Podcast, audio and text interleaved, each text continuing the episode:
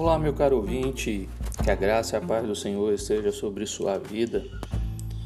E a reflexão que quero fazer neste dia é sobre a nossa vida religiosa e a nossa prática é, e a nossa santificação.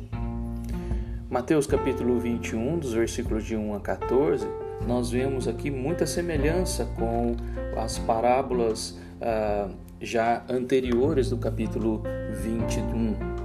Aqui no capítulo 22, versículos de 1 a 14, nós vemos a parábola das bodas do rei, aonde temos muitas conexões com estas outras duas parábolas dos dois filhos e dos lavradores.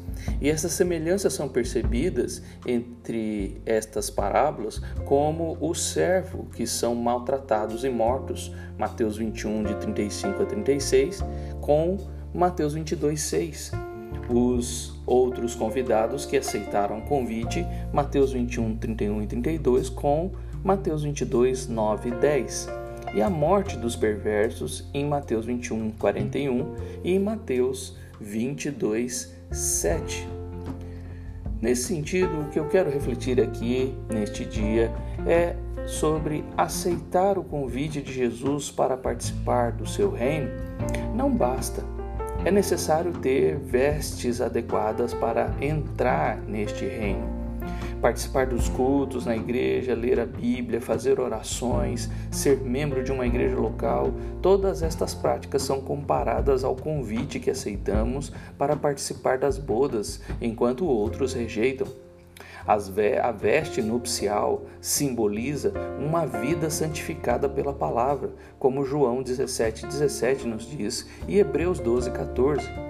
Ou, na verdade, também uma vida longe do pecado.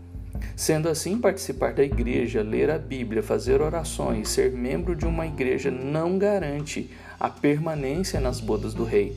Se ainda vive na prática do pecado, se as vestes, se as suas vestes ainda não foram trocadas, estes serão lançados fora como aqueles que não entraram para a festa.